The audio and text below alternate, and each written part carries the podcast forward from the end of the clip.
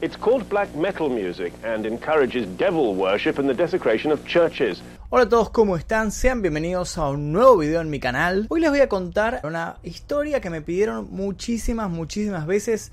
No exagero, pero hace años que me vienen pidiendo que cuente este caso. Eh, pero nunca me terminaba de cerrar del todo hasta que, bueno, me senté, investigué y me parece que tengo un guion que les va a gustar mucho. Así que hoy vamos a conocer una historia terrible que incluye obsesión con la muerte, asesinatos, suicidios, quema de iglesias y muchas atrocidades más. Hoy vamos a conocer la historia real de la banda Mayhem. Pero antes de comenzar les pido por favor que dejen su like en este video. Si llegamos a 15.000 likes voy a subir el próximo caso. Suscríbanse si no lo hicieron. Y en este caso en particular hay muchas imágenes bastante turbias en sí que para esta versión de YouTube voy a censurar. Pero para la versión que es exclusiva para miembros del canal van a poder eh, apreciarlas sin la censura que me exige YouTube. Así que si quieren ver la versión sin censura toquen el botón que figura aquí debajo que dice unirse y van a poder acceder a ella. Ahora sí, sin más vueltas, comencemos con el caso del día de hoy.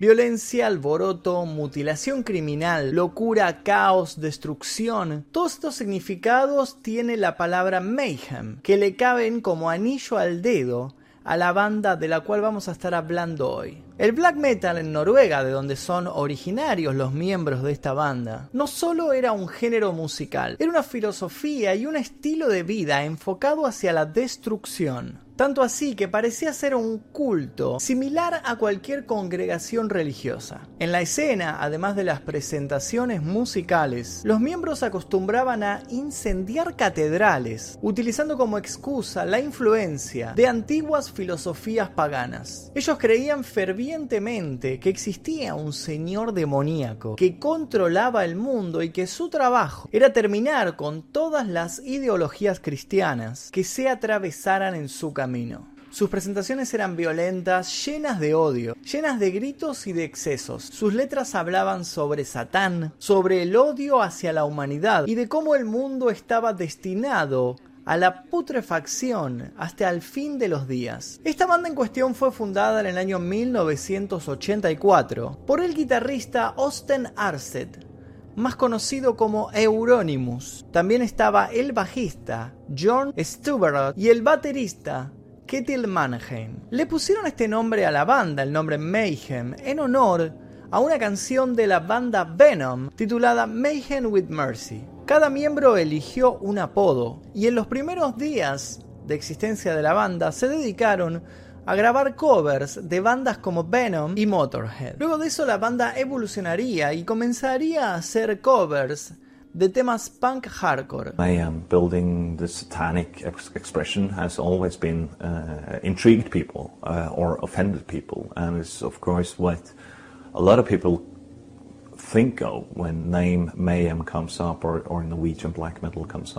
A pesar de no grabar ninguna canción en los primeros meses de existencia, la banda consiguió gran popularidad en el ambiente under. Al poco tiempo, Mayhem sacó un demo en cassette llamado Pure Fucking Armageddon editado en 1986. En abril de ese año realizarían su primera gira. Enseguida se convirtieron en un cuarteto al ingresar Eric Norheim como cantante. Él tomó el apodo de Mesía, que fue un nombre que sacó de una canción de la banda Hellhammer. Ese mismo año, dos miembros de la banda se retiraron. Maniac fue expulsado por sus abusos con las drogas y por sus repetidos intentos de suicidio. Hoy en día sigue activo en la música, tiene 47 años y dos hijos y dijo que la paternidad lo sacó de ese círculo destructivo en el que vivía. También dejó la banda Ketil Mannheim para ir a buscar un trabajo formal. El reemplazo de Maniac fue Kittil Kittelsen, el cual duró muy poco tiempo, ya que no se llevó bien con ninguno de sus compañeros. Hoy en día reniega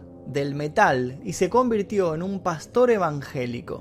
Otro que ingresó fue Helmel Pan de Kristne, alias Torben Gru, quien era baterista de la banda Vomit, pero se fue a Mayhem. Igualmente duró muy muy poco como músico de esta agrupación. Poco tiempo después ingresaría a la banda Per Ingve Olin, quien fue más conocido por su alias Dead, muerto. Él se convertiría en el nuevo vocalista, siendo aceptado enseguida por los fans. Dead venía de otra banda llamada Morbid y entró justo cuando el género black metal comenzaba a ser conocido. Dead vivía en Estocolmo, pero cuando se enteró que Mayhem estaba buscando un vocalista se trasladó hasta la ciudad de Oslo e hizo llegar a la banda un sobre que contenía un cassette, una grabación demo para que escucharan su voz, un ratoncillo de indias en descomposición y una carta en la que decía que estaba buscando una nueva banda, porque pensaba que Morbid no llegaría a ningún lado. Cabe destacar que en un primer momento el ambiente under no aceptó este nuevo estilo musical. Pero pronto surgió un sector de personas afines a la banda Mayhem. Eran aquellos que rechazaban el deseo de racionalidad al estilo modernista que el black metal representaba. Como declararía Euronymous, es tan extremo que no todo el mundo puede entrar en esto. Esto no es ningún hobby divertido que algunos niños estúpidos pueden realizar luego de volver de clases. El vocalista Dead tenía una gran fascinación con la muerte y el suicidio a raíz de una experiencia vivida en su juventud. Él tuvo un accidente y estuvo muerto por varios minutos. Fue regresado a la vida por reanimación de los médicos y nunca pudo sobreponerse de esta experiencia. Era una persona muy solitaria e introvertida. De hecho, Euronymous lo describió como inestable y posiblemente esquizofrénico. Solía estar horas solo en su habitación escribiendo las letras para la banda. Se decía que a veces desenterraba cadáveres para sentirse más cerca de la muerte. Y en las presentaciones en vivo llevaba una bolsita en donde dentro a veces había un ratón muerto, a veces había un cuervo muerto. La cuestión es que él utilizaba esta bolsa para aspirar el olor de la putrefacción y utilizar esto como inspiración para salir a cantar. La llegada de Dead sin duda le dio un giro macabro a la banda Mayhem. La puesta en escena y las presentaciones se volvieron cada vez más oscuras. A mediados de 1990 participaron en un concierto en Sarpsborg, Noruega, en el festival Support for Slayer Magazine, junto a las bandas Equinox y Cadáver. Y en ese concierto Dead se cortó las venas en medio del show. El problema fue que los cortes que se realizó fueron tan profundos que comenzó a perder muchísima sangre y tuvo que ser hospitalizado de emergencia con riesgo de muerte. Las grabaciones de este concierto fueron incluidas años después en el disco Dawn of the Black Hearts. Con la entrada de Dead, sin duda el estilo de la banda varió muchísimo. Antes eran una banda mucho más cruda, mucho más salvaje. Este vocalista les brindó letras de canciones que contaban historias y los músicos pudieron acoplarse a estos ritmos, dándole un entorno mucho más virtuoso ya no era simplemente una bola de ruido, sino que había solos de guitarra, había una búsqueda melódica. Las canciones ahora parecían una mini ópera con distintas variaciones de ritmo y con historias para contar. Asimismo, también cambiaron su imagen. Al principio se vestían simplemente con jeans y con unas camisetas normales, pero cuando entró Dead como vocalista comenzaron a vestirse completamente de negro, camiseta negra, chaqueta negra, pantalones de cuero y botas también negras. Y agregaron a su look una pintura facial también blanca y negra, a la que ellos nombraron y bautizaron Corpse Paint, pintura de cadáveres. De acuerdo con el texto biográfico Lord of Chaos, Dead sufría de fuertes depresiones y su visión del mundo era tan oscura que el black metal se convirtió en su único lugar seguro. Uh, a thinker and uh, he was uh, quite quite as person. A lot of uh, black humor in him.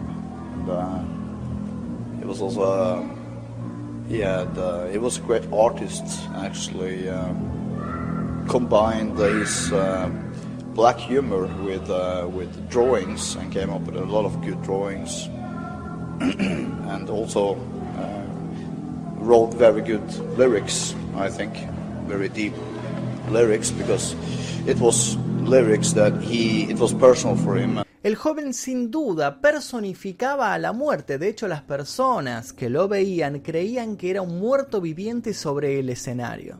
Se pintaba la cara como un cadáver, ensuciaba sus ropas con tierra de cementerio y en todo momento mantenía su rostro serio y tenía una mirada alejada de la realidad. Miembros de otras bandas como Emperor of Morbid afirmaban que Dead era un hombre distinto, casi incomprensible. Sin embargo, Euronymous estaba fascinado con su actitud. En una entrevista para la revista Slayer, Dead afirmó que en las presentaciones en vivo ellos lanzaban cabezas de cerdo al, al público, a las personas que los iban a ver, para ahuyentar de esta manera a los posers. Sin embargo, a pesar de que la banda cada vez tenía más éxito, él se estaba hundiendo cada día más en la depresión. En el documental Once Upon a Time in Norway se reveló que este joven solía cortarse los brazos frente a sus compañeros y que mientras algunos intentaban detenerlo, Euronymous lo motivaba a continuar lastimándose. Algunos afirmaban que hacía esto por diversión y otros decían que lo hacía porque era un ser deliberadamente perverso. Poco tiempo después de la llegada de Dead a la banda, se unió el percusionista Jan Axel Blomberg, conocido como Hellhammer, alias que también sacó de una banda sueca. Para dedicar más tiempo a la banda, todos los integrantes decidieron irse a vivir juntos en una casa que quedaba en medio de un bosque. Esta convivencia originó varios problemas entre Dead y Euronymous, y si alguna vez existió algún tipo de amistad entre ellos,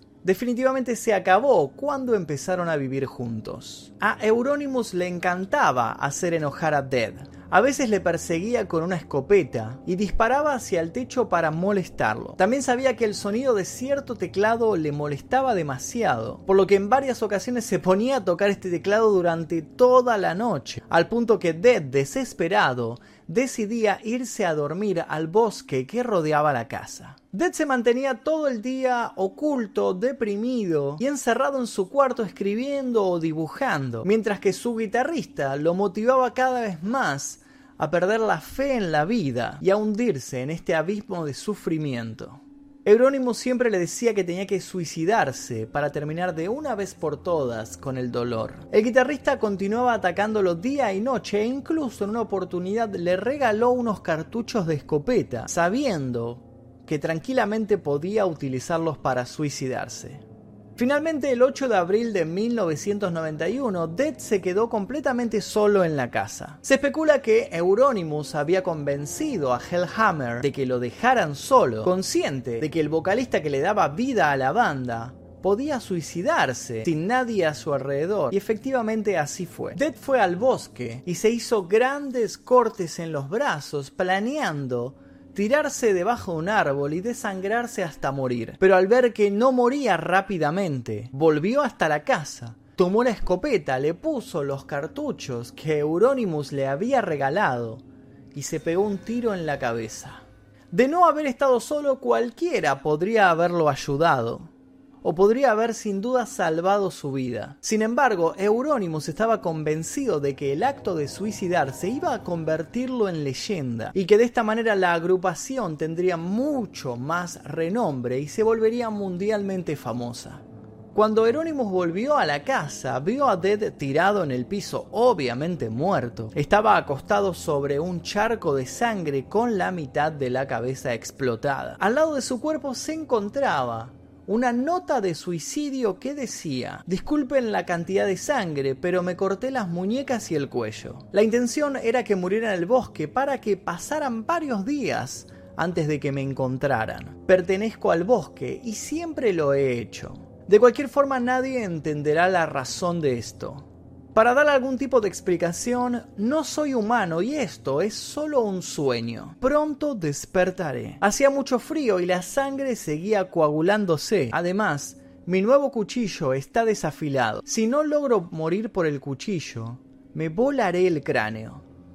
Pero aún no lo sé. Dejé todas las letras listas para Let the Good Times Roll, además de lo poco que me quedaba de dinero. Cualquiera que lo encuentre se lo puede quedar. Como un último saludo, les presento Life Eternal. Hagan lo que quieran con esta mierda. Firmado Pell.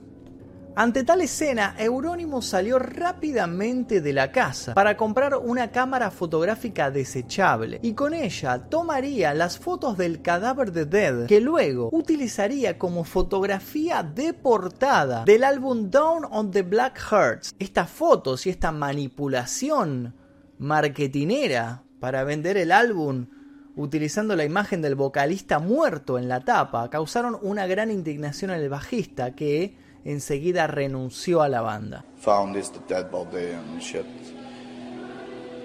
But he had taken some photos of the dead body.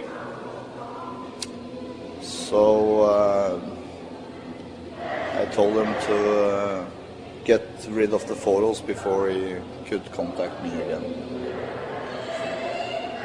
Not the skull bits either, uh, for that kind of matter, but what he did afterwards with the photos I reacted to. On one of the photos, which is obviously staged afterwards by Euronymous, the knife is carefully laid over the shotgun. It was Euronymous' intention to publicize the band by using the photos on flyers.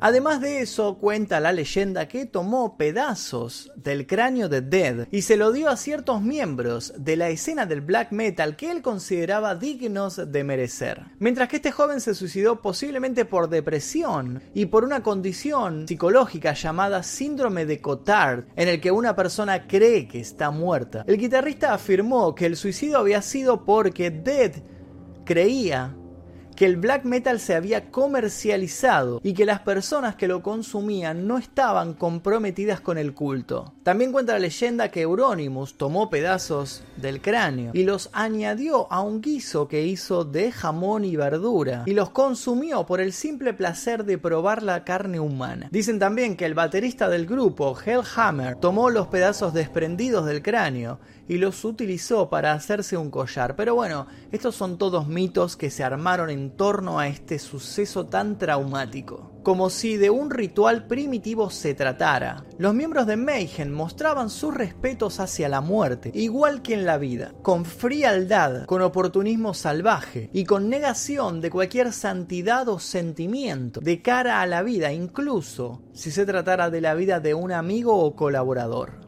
Como dijo Euronymous más tarde, hablando de su forma de maldad, básicamente lo que siento es un odio hacia la humanidad. No tengo amigos, tan solo los tipos con los cuales me he aliado. Si mi novia muere, no lloraré. En cambio, profanaré su cadáver.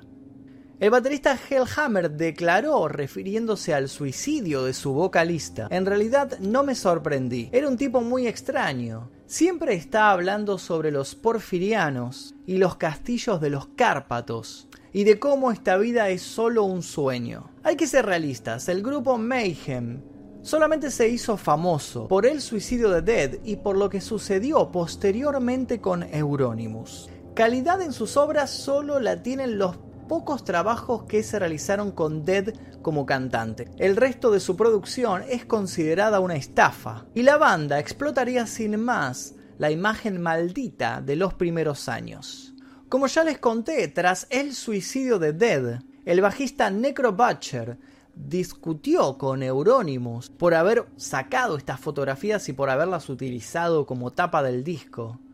Y renunció a la banda luego de tener una pelea física con el líder de la agrupación. El elegido para sustituirlo fue Stian Johansen, conocido por el sobrenombre de Ocultus, pero duró muy poco. Permanecieron un tiempo parados porque no encontraban ningún vocalista. Durante este tiempo, Euronymous abrió la tienda de discos Helvet, montó una discográfica independiente llamada Dead Like Silence Productions y produjo los álbumes en solitario de un extraño músico llamado Bark Bickerness. Durante esta época, Euronymous y su grupo desempeñaron un papel fundamental en el surgimiento de un nuevo grupo social o escena black metal, centrado en torno a su tienda de discos en Oslo. La planta baja era un intento de comercio de aspecto muy sombrío, en el que el odio y la desvinculación de la actividad comercial eran tan solo una de las múltiples barreras para los posibles compradores. El piso de arriba era una sala de ensayo de la cual en sus paredes colgaban armas, banderas nazis e instrumentos decorados con cruces invertidas. Durante el día la tienda era un lugar de reunión para músicos y fans, todos de naturaleza muy antisocial, y de noche Euronymous adoctrinaba a aquellos que él creía que podían ser útiles para la escena death metal, invitándolos a fiestas salvajes, en las cuales un consumo desmedido de alcohol y de drogas daba pie a automutilaciones y también a profanaciones de cementerios y quema de iglesias. A pesar de que todos estos sucesos iban en contra de los valores de la sociedad noruega de ese momento, las autoridades se mostraron permisivas con ellos y no ataron cabos hasta mucho tiempo después. El siguiente oscuro integrante que ocuparía el puesto de bajista sería este Bark Vikernes, conocido por incendiar iglesias. Introduced to to to uh, Christian or Varg or whatever um, when he was coming over from Bergen, and uh, he stayed a couple of days at Stan, and uh, he had this Bersen project. I do have the original first copy of Bersenherr, which if you want to buy it, you can get it. Um, just kidding. Um, I, I disliked person and I disliked his music, I'm sorry to say. Uh, he was not a person I liked. And uh, I think, I still think that Bersen is the hype. Uh, is totally, it's, it's shite.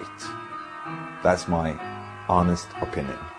And um, but I understand disagree. He really liked it. I can understand why he liked it because it was, it, he wasn't that fascinated by the music. I think more of the, the project around this Christian type of figure because it was one man show doing everything himself and with all these ideas about the darkness and aggression. Entró la banda utilizando el sobrenombre de Conde Grishnak Euronymous también llamó a Snor Roach como guitarrista y al húngaro Attila Caesar como vocalista para comenzar con la grabación de The Mysteries Dom Satanas, su primer álbum de estudio que tendría como portada a la Catedral de Nidaros. Este hecho hizo que las autoridades doblegaran la custodia en esta catedral, temiendo que la prendieran fuego como había sucedido tiempo antes con las catedrales de Asan y de Fantov, que habían sido incendiadas obviamente por los miembros de la banda por sus fanáticos.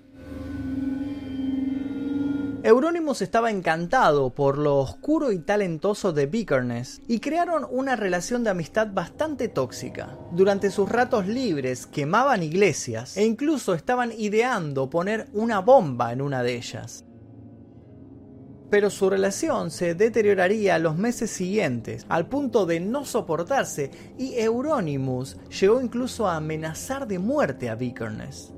Entre el neoclasismo gótico de Dead y el romanticismo postmoderno de Vikernes, el black metal se convirtió en algo más que un estilo musical. Pasó a ser una herramienta de cambio ideológico para dejar atrás una sociedad moralista y fuertemente reglamentada. Vikernes diría, nuestro objetivo es crear tanto miedo, caos y agonía como sea posible para que la sociedad cristiana, amistosa y estúpida llegue al colapso. No nos interesa que la verdad salga a la luz.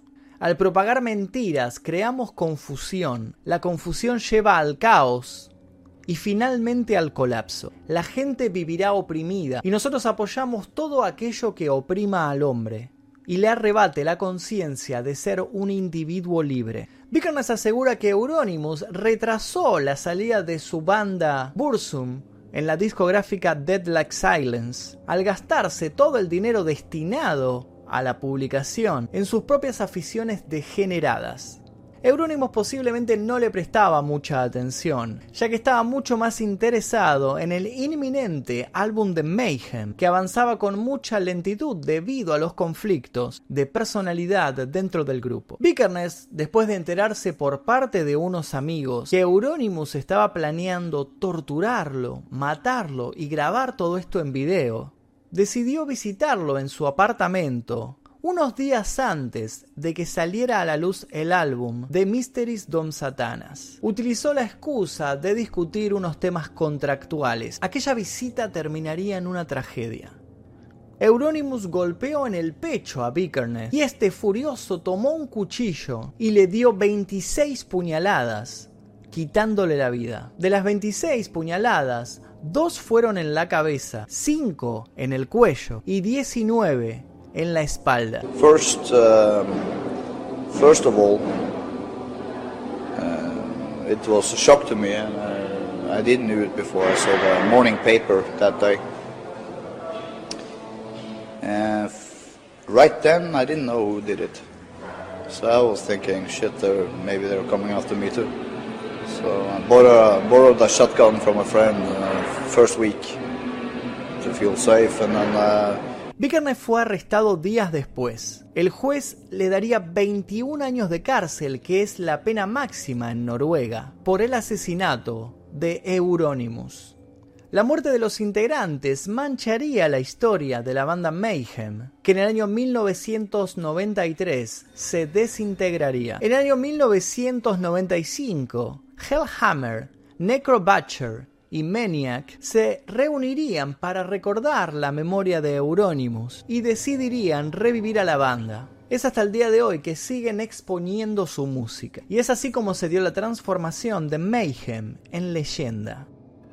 Dado que le brindó al estilo black metal no solo las bases que luego utilizarían las bandas que vinieron detrás de Mayhem, sino sus dos primeros mártires. Dead fue alabado en un disco publicado en el año 1992 llamado Live in Leipzig, que reproducía un concierto excesivamente sangriento y violento que el grupo dio en Alemania. Sumando fuerzas con el cantante Attila Caesar de Tormentor, los miembros restantes de Mayhem editaron el disco The Mysteries Dom Satanas, uno de los discos más apasionados que jamás hayan visto la luz, y sin embargo una obra asentada en las bases del heavy metal old school de la banda Venom. Su falta de principios era tan grande que dejaron las grabaciones de bajo que había hecho Vikernes en el álbum, junto con las partes de guitarra que había grabado Euronymous, o sea, el hombre asesinado por Vikernes, mezclaron las grabaciones del asesino y del asesinado, pero luego afirmaron a la prensa que las grabaciones de guitarras las había hecho otra persona para no buscarse problemas con la familia de Euronymous.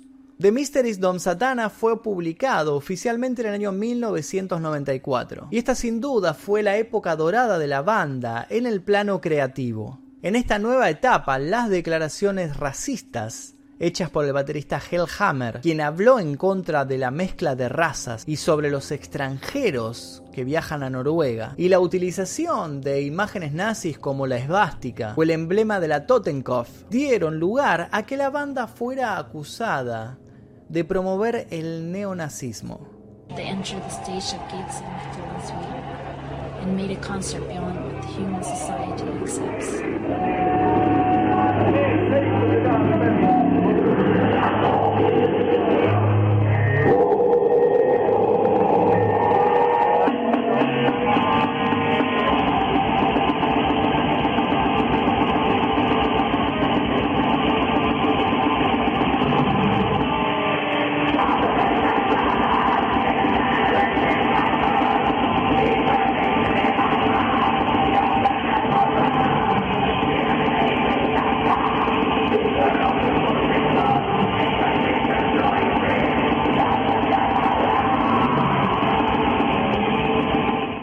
This concert made many headlines the day after, and this continued for several days.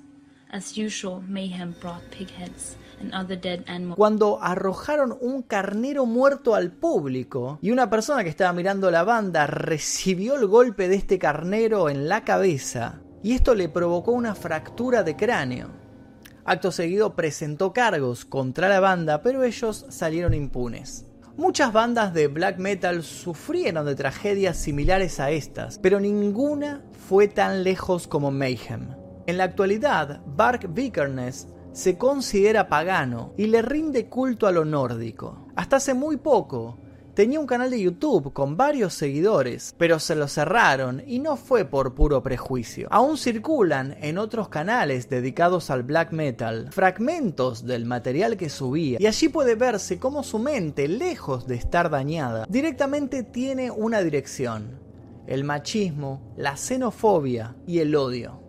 En marzo del año 2012, la compañía aérea Norwegian Air Shuttle, mediante la votación del público, eligió a Euronymous como mascota de la empresa y su cara supuestamente aparecerá en la cola de sus aviones. Vikernes sigue existiendo gracias a un montón de gente que piensa como él. Es un emergente de una nueva sociedad que busca líderes oscuros que mezclan conceptos como la higiene racial y la austeridad para promocionar su mensaje. El músico ya adulto se sigue refiriendo a su raza caucásica, da consejos de cómo conseguir las mejores mujeres para casarse y da discursos anticapitalistas en donde invita a rebelarse frente a los gobiernos que lo único que planean es destruir nuestras sociedades.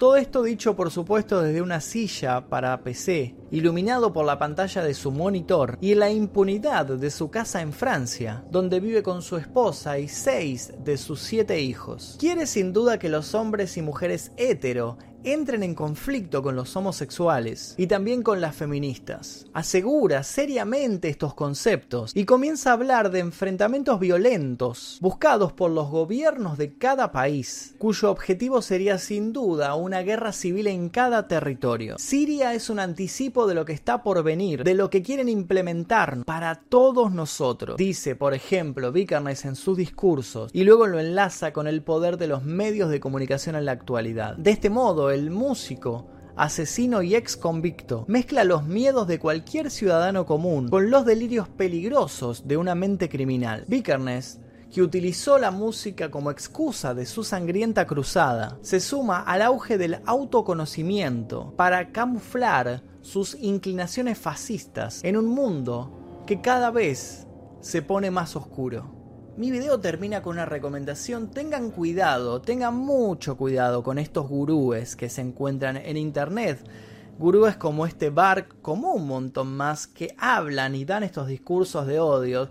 Porque mucha gente joven que a veces por falta de conocimiento, por falta de educación, por dejarse influenciar fácil, por buscar un lugar en la sociedad, comienzan a escuchar para sentirse parte de este grupo de gente antisocial que solamente quiere impartir el odio. Tengan mucho cuidado con esto, por favor. Hasta aquí la historia de Mayhem, espero que les haya gustado. Una historia bastante turbia que mezcla el lado artístico con el lado criminal, con locura, obsesión, con la muerte, suicidio y demás. Les pido por favor que si les gustó este video dejen like aquí debajo, se suscriban si no lo hicieron, activen notificaciones. Recuerden que pueden ver este caso en su versión sin censura tocando el botón de unirse aquí debajo y siendo miembros del clan Mephisto. Nosotros por el momento no creo que vayamos a incendiar iglesias, somos gente bastante tranquila, debo decirlo, pero sí podemos utilizar aritos como este de la cruz invertida que me parece que no le hacen daño a nadie. Mi nombre es Magnus Mephisto, me despido sin más y nos veremos seguramente en el próximo video. Adiós.